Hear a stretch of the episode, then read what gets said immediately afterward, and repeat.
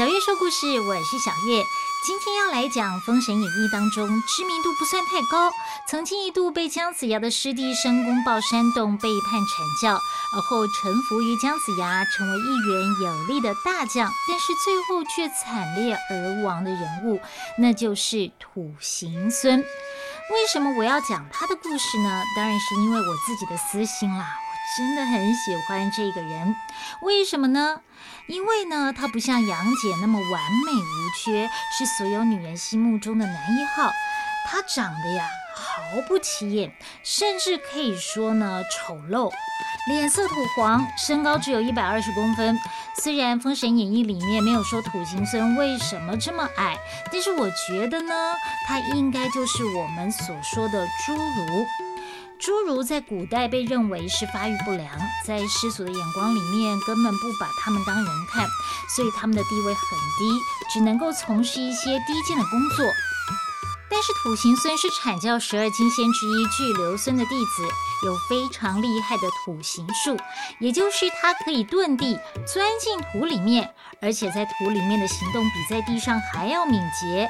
因此啊，他常常借由遁地来深入敌营偷袭别人。只是后来他被一个遁地功夫比他还要厉害的人给杀了。土行孙有很多缺点和欲望，他也不隐藏自己的这些缺点，反正也藏不住。他大胆地说出自己的欲望，因为如果不大声说出来的话，他就更没有立足之地了。比起那些喜欢打高空的人来说，他是一个拥有真性情、真正的人。同时，为了追求满足自己的欲望，他也很努力地锻炼自己。所以，在我所改写的《封神演义》当中，我把土行孙的内心世界挖掘出来，让大家可以更认识他。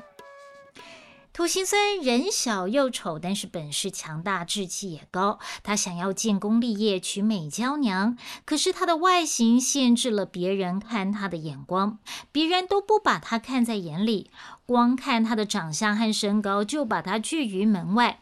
虽然他是十二金仙之一巨留孙的弟子，在师兄弟的眼中也是不受重视的。有一天呢，他遇到姜子牙的师弟申公豹。申公豹一向跟姜子牙是对着干的，喜欢搬弄是非。他看到土行孙可以利用，就煽动他离开他的师傅，去投靠三山关总兵邓九公，好阻碍姜子牙的伐纣之路。五行孙第一次受到他人的赞美跟肯定，不用多费唇舌，很容易就辩解了。他偷走了师傅的捆仙绳和丹药，来到三山关，准备要大展身手。只是呢，这个三山关总兵邓九公跟其他人一样，看到土行孙个子小，相貌又不起眼，也瞧不起他。但是他拿着申公豹写的推荐信来啊，他也不好意思不给申公豹面子嘛，所以呢，就只好随便给了土行孙一个位置，让他去当一个管粮食不大不小的职位——五军都粮使。五行村他原本是想要当将军的，没想到却被派去管粮食，心里虽然不高兴，但是呢，他决定要暂时忍耐。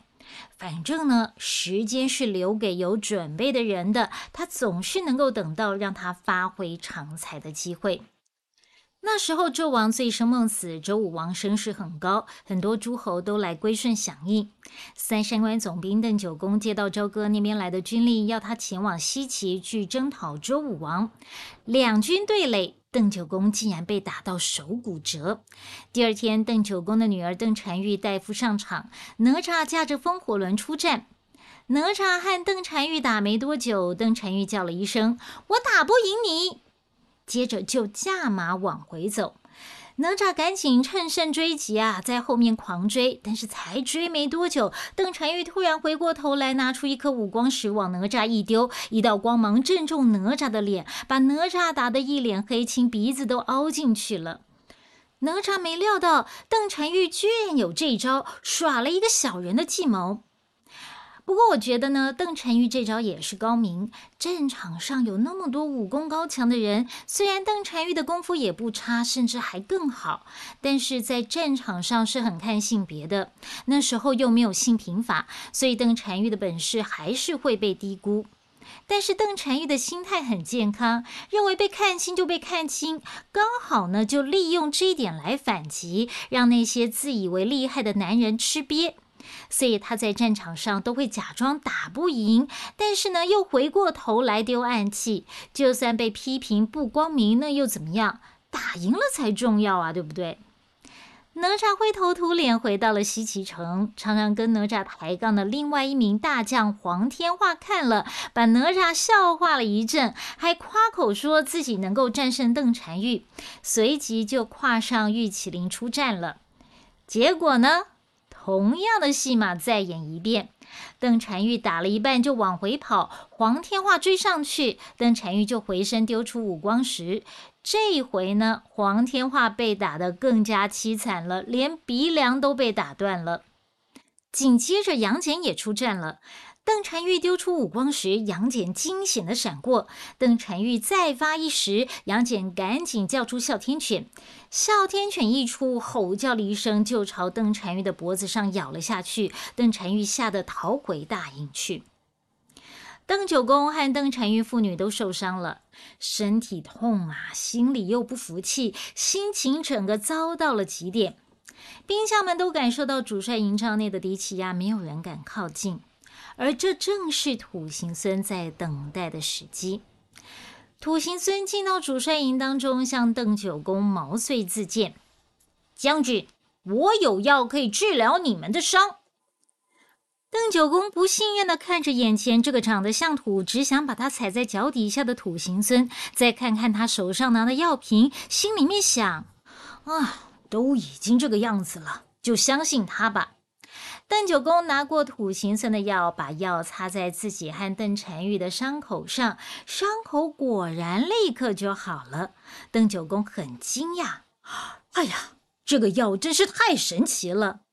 土行孙得意地说：“那当然了，这可是我从我师傅那里偷来的。”邓九公这一次总算正眼看了土行孙，他想之前可能真的是小看他了，应该给他一个机会测试测试他。于是邓九公立刻将土行孙升为将军，命他隔天出战。土行孙的职位三级跳，心里开心的不得了，当然是想要力求表现，赶快立功了。第二天呢，他就来到了西岐城前，指明要找哪吒出战。哪吒驾着风火轮出来，却只闻其声不见其人呐。原来土行孙个子实在是太小了，哪吒驾在风火轮上面，眼睛只往前看，根本没有看到他脚底下的土行孙。哪吒把头往下一看，看到拿着铁棍的土行孙，忍不住大笑了出来。成汤是没人了吗？怎么派一个小孩子来呀？土行孙也不生气，挑衅着说。你才小孩嘞，成天踩着轮子不累吗？敢不敢下来跟我打呀？哪吒看土行孙不把他放在眼里，气得大骂：“你这个矮冬瓜是来找死的吗？我就让你看看我的厉害！”哪吒跳下风火轮，举起火箭枪，跟土行孙打了起来。土行孙个子小，动作利落，在哪吒脚边钻来钻去，一下子就在哪吒脚上打了好几下。哪吒急了，拿出乾坤圈要打土行孙。土行孙动作更快，拿出从师傅那里偷来的捆仙绳，就把哪吒绑了起来，带到邓九公面前邀功了。黄天化一听到哪吒被抓呀，立刻出战要帮哪吒报仇，没想到也被土行孙给绑了去。土行孙一连抓了姜子牙的两名大将，邓九公开心的不得了，请土行孙喝酒。这一喝啊，喝的实在是太开心了。邓九公居然说：“土将军，如果你能够早日破西岐，我就收你为婿。”邓九公居然想拿自己的女儿当筹码，要土行孙为他卖命建功啊！土行孙个子像小孩，实际上呢，他已经是个成熟的大人了。他也想要交女朋友、娶老婆呀，但是都被人家瞧不起，一直被发好人卡。现在居然有机会可以娶邓婵玉这个大美女当老婆，他开心的整个晚上睡不着觉，信心满满的要打下西岐。第二天一早呢，土行孙就摆开阵势要姜子牙出战。土行孙急着立功啊！看到姜子牙出来，二话不说就打了上去。姜子牙赶紧用剑架开，想要回击，但是土行孙个子实在是太小了，姜子牙怎么打就是打不到他，反倒被土行孙祭出的捆仙绳给绑了起来。要不是旁边的将领反应快，抢先救走了姜子牙，姜子牙也要落入邓九公的手里，后面的仗也就不用打了。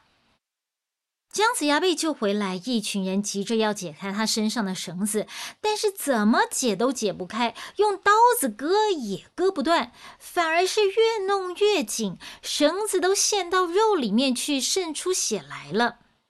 杨戬看了说：“不用解了，这是巨留孙的捆仙绳，硬解是解不开的。”杨戬正在想着是不是要去找巨留孙的时候，姜子牙的师傅，也就是阐教的教主元始天尊，他算到姜子牙有这个劫数，就派了一名童子送来符印，把符印往捆仙绳上一贴，绳子很轻松的就解开了。说到另外一边的土行孙呐，他为了想要早点娶到美娇娘，决定利用他擅长的土行术，半夜偷偷潜入西岐城，杀了周武王和姜子牙。土行孙用土行术来到了姜子牙的相府外，看到大殿守备森严，觉得不好出手，就转往武王的宫殿，发现武王居然跟妃子在饮酒作乐，喝醉了就躺在床上睡着了。土行孙认为机不可失，爬上床，一刀就把武王的头给砍了，丢在床边。旁边的妃子看到土行孙手上血淋淋的刀子，又看到滚在一旁武王的头，吓得边哭边说：“你是邓将军派来的吧？求您不要杀我！如果您不嫌我丑，就收我为妾，让我伺候您吧。”土行孙听到有女人主动要当他的妾，可开心了，脱了衣服就要抱那名妃子。没想到那名妃子反手把土行孙抱了起来，而且还越抱越紧，紧到他都快没有办法呼吸了。他赶紧喊：“美人，你抱太紧了！”那妃子突然大喝一声：“你当我是谁呀？来人，把他给抓起来！”土行孙吓了一跳：“哎呀！”怎么妃子的声音变成男人的声音？仔细一看，眼前哪是什么美人呐？那是杨戬呐！原来姜子牙算到土行孙会来偷袭，早就把周武王藏到别的地方，再让杨戬变成女人的模样来迷惑土行孙。土行孙全身光溜溜的被送到了姜子牙面前，姜子牙就命杨戬把土行孙给斩了。杨戬取刀正要往土行孙的脖子上砍下去，土行孙就像蛇一样，脚一碰地，人就咻不见了。杨戬眼睁睁看土行孙溜掉，懊恼的不得了，这下非得请出土行孙的师傅不可了。于是呢，他跟姜子牙报告了一声之后，就带着捆仙绳去找巨留孙。巨留孙一看到杨戬手上的捆仙绳，就说：“我早就发现捆仙绳不见了，没想到是被土行孙给偷走了。我跟你去西岐，亲自教训这个不孝弟子。”上一次土行孙偷袭不成，现在只好跟姜子牙来个正面对决了。第二天，土行孙看到姜子牙独自骑着四不像来到成汤军营前，就拿着铁棍打过去。姜子牙看土行孙打过来，就赶紧逃。姜子牙逃，土行孙就追，而且还边追边丢捆仙绳，想把姜子牙抓起来。但是土行孙光顾着丢绳子，没有发现他丢出去的捆仙绳一根都没有落下来。等到手上的绳子都没了，他才发现不对劲，但是已经来不及了。这时候，空中突然出现一个声音：“土行孙哪里去？”土行孙抬头一看，哎呀，糟了，是师傅来了！土行孙吓得想往地下钻，没想到巨流孙把手一指，土行孙脚下的土地就变得比铁还要硬，土行孙怎么钻也钻不进去。只好跪在姜子牙和巨留孙的面前求饶：“师傅，我错了，饶了我吧！都是申公豹，他说我不适合修道，只能够求人间富贵，要我偷师傅的捆仙绳去投靠邓九公。邓九公说，只要杀了武王和姜子牙，他就会把他的女儿嫁给我。”巨留孙看着自己的傻徒弟，不禁摇摇头说：“哎。”邓九公哪会真的把女儿嫁给你？他不过是在利用你。没想到土行孙一听就哭了啊！他不能说话不算话呀！我那么卖力，如果我能够娶到邓婵玉，别人就不会瞧不起我了。姜子牙很不高兴，土行孙居然是为了娶老婆要杀他。但是巨留孙帮土行孙说话，我算了一下，土行孙跟邓婵玉确实有夫妻之缘。我看邓婵玉也是一名剽悍的女将，现在土行孙已经归服西岐了，只要他跟邓婵玉结为连理，自然就会投靠西岐，邓九公也会降服的。姜子牙听了巨留孙的话，觉得很有道理，所以接下来不是要人去谈停战，而是去求亲。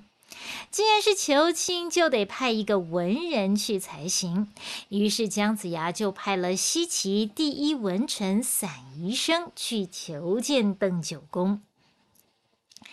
散宜生一见到邓九公，就说：“邓将军。”昨天我们西岐抓到一名您旗下的将军，他自称是您的女婿。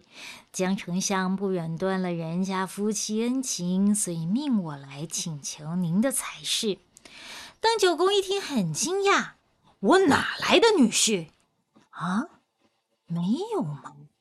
可是他口口声声说是您的女婿，我看他不像是骗人的呀。”三医生把土行孙的话说了一遍，邓九公听了很生气，说：“他也配？单玉是我的掌上明珠，我怎么可能把他许配给那种人？我不过是随口说说，想让他帮我卖命而已。哎呀，婚姻大事怎么能够随口说说呢？您不承认，人家可当真了。”他在外面都号称是您的女婿，这样下去岂不是坏了令千金的名节吗？既然如此，不如就成全他们吧。散医生也不是故意把事情说得很严重、很夸张。确实，在古代，有人老说某某女人是我老婆，对那女人的名声不好。所以邓九公虽然不甘心，但是事到如今呢，也只好答应让土行孙娶了邓婵玉。但是呢，邓九公表面上同意这门婚事，私底下却派人暗中埋伏，想要趁婚礼酒席酒酣耳热之际，起来伏击姜子牙一帮人。姜子牙可也不是省油的灯啊，他早就算出邓九公会有这么一招，预先做了准备。酒席之间呢，姜子牙先发制人，给众人一个眼色，随即一阵炮声隆隆，姜子牙这边的人率先冲了上去，邓九公这边措手不及，只得拉着邓婵玉往后面跑。土行孙赶紧追了上去，一把抢走了邓婵玉，还怕他跑掉，用捆仙绳把邓婵玉捆回了周朝大营。要嫁给土行孙，邓婵玉当然是百般不愿意啊。但是土行孙虽然其貌不扬，但是口才还不错，在他的厉害分析、甜言蜜语和软硬兼施之下，邓婵玉居然就半推半就的跟土行孙完成了人生大事。邓婵玉既然已经成了土行孙的人了，当然也就归服了西岐，同时也说服了邓九公投降。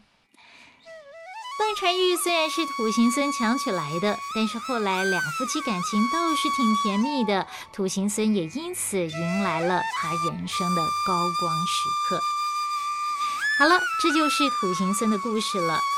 土行孙的个性上面有很多的缺陷，像是因为他个性单纯，所以容易被人煽动，内心自卑而更努力的想要在人前表现的自信强大。但是他真性情，不隐藏自己的缺点，也善于抓住机会表现才能，种种的表现让我觉得他很真，也因此他成为《封神演义》当中我非常喜欢的一个人物。当然，故事后面还有他如何帮助西岐夫妻两个如何同心打击敌人，以及最后他惨烈牺牲，邓婵玉为了帮他报仇也共赴黄泉了。不过呢，他们都是封神榜上有名的，死后也都封了神。至于详细的故事内容，大家可以去听我在滋滋线上听有声平台所录制的有声书，也可以去买我所改写、由三彩文化所出版的《封神演义》。